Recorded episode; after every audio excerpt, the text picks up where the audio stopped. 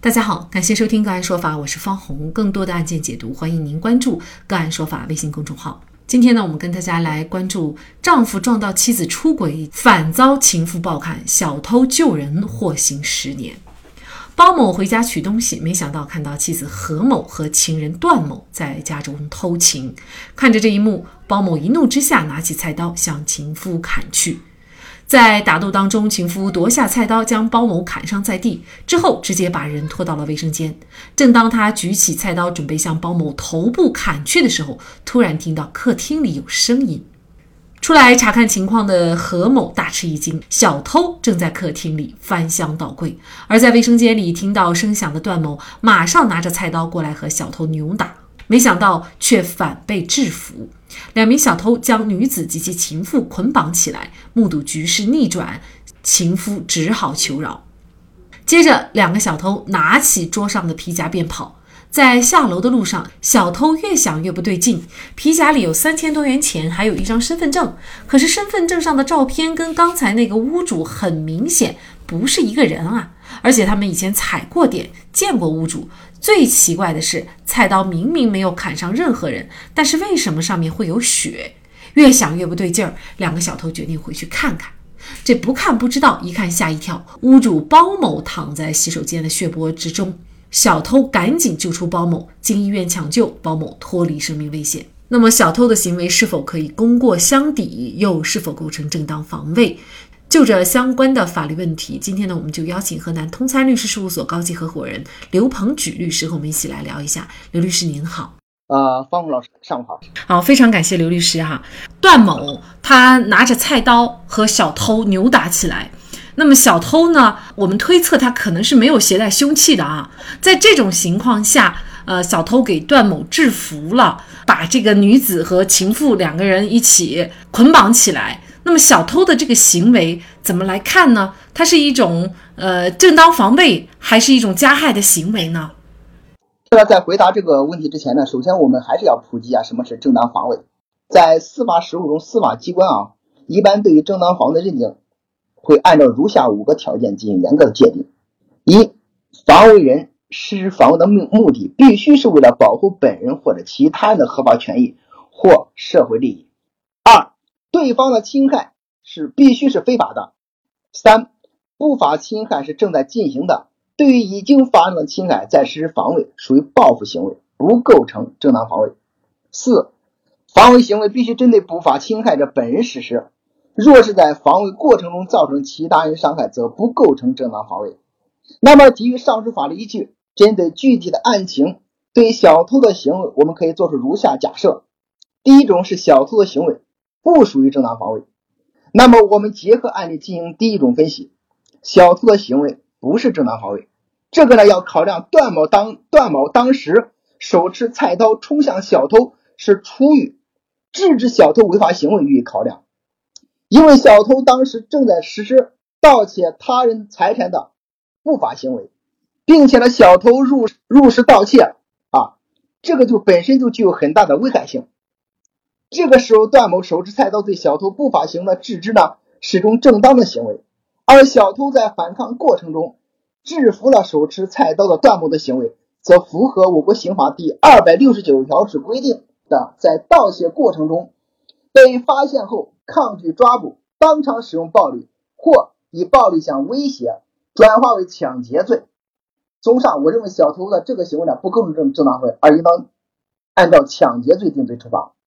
第二种是小偷的行为构成正当防卫，这个呢是从段某的主观要件和侵害的法益上来考虑的。如果说段某害怕小偷看到他砍杀包某，然后呢为了灭口，这就严重危及了啊小偷的生命安全，那小偷的行为就是正当防卫。再加上小偷当时侵害的是财产性权益，而段某的行为侵害了小偷的生命权的法益。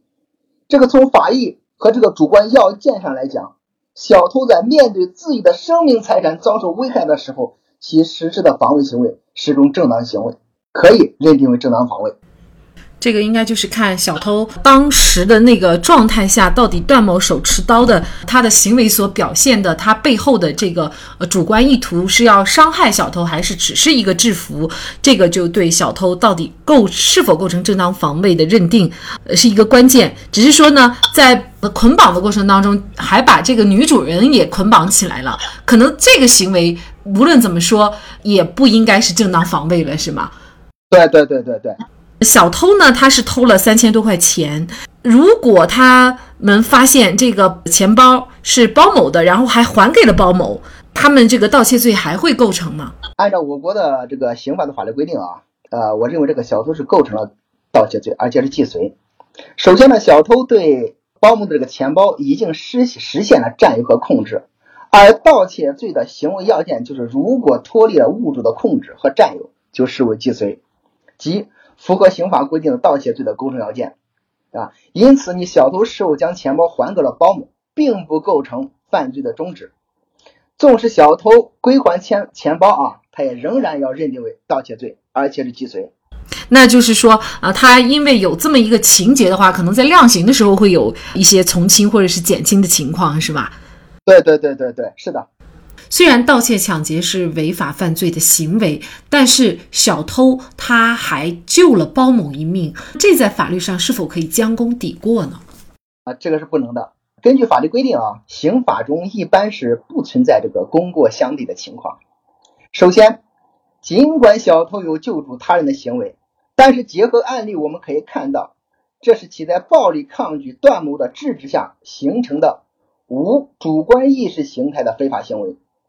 该行为虽然阻断了段某对包某的伤害，但是由于并不是在合法的状态下实施的这个救助行为，那么就没有形成一个正当性的合法行为。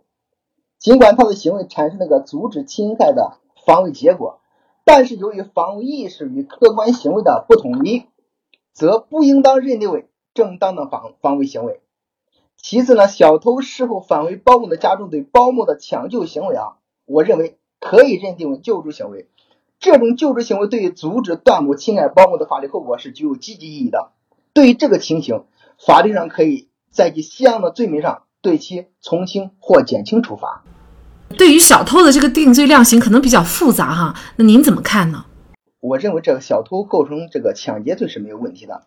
啊。根据我国刑法第二百六十九条之规定，凡盗窃、诈骗的抢夺啊，为窝藏赃物。抗拒抓捕或者毁灭罪证而当场使用暴力或者以暴力相威胁的，依照本法第二百六十三条的规定，也就是抢劫罪定罪处罚。本案中，小偷在盗窃过程中被发现有抗拒抓捕、当场使用暴力或者以暴力相威胁，他的这种情形已经转化为抢劫罪。综合以上分析啊，我认为小偷啊和段某之间对于各自的行为应当承担相应的刑责。最后呢，我要补充的是啊，我觉得小偷返回包某家中啊，救助包某的这个行为啊，可以作为一种救助他人的法律情形与适当的奖励，比如从他的这个抢劫罪的刑罚中予以从轻或减轻处罚。这是因为我们的刑法啊，虽然是禁止偷盗的，但是呢，有小偷他在偷盗的这个犯罪过程中啊，他的救助他人的行为展现了他人性的善良光芒。其事后救助包某的行为是值得法律上的赞扬和鼓励的，因此我觉得对小偷的处罚啊稍有点过重。最终，段某和何某因为涉嫌故意杀人，分别被判处十五年的有期徒刑；而两个小偷因为在盗窃期间犯罪性质已由盗窃转变为抢劫罪，经过判刑以后，还是分别被判处十年和三年的有期徒刑。应该说，没有小偷的相救，包某或许。必死无疑，所以即便是罪犯，也应该获得应有的尊重和人权。好，在这里再一次感谢河南通参律师事务所高级合伙人刘鹏举律师。那更多的案件解读，欢迎大家关注我们“个案说法”的微信公众号。另外，您有一些法律问题需要咨询，都欢迎您添加幺五九七四八二七四六七这部手机号的微信号向我们进行咨询，我们会将您的问题转给我们专业资深的律师进行解答。好，感谢您的收听，我们下期节目再见。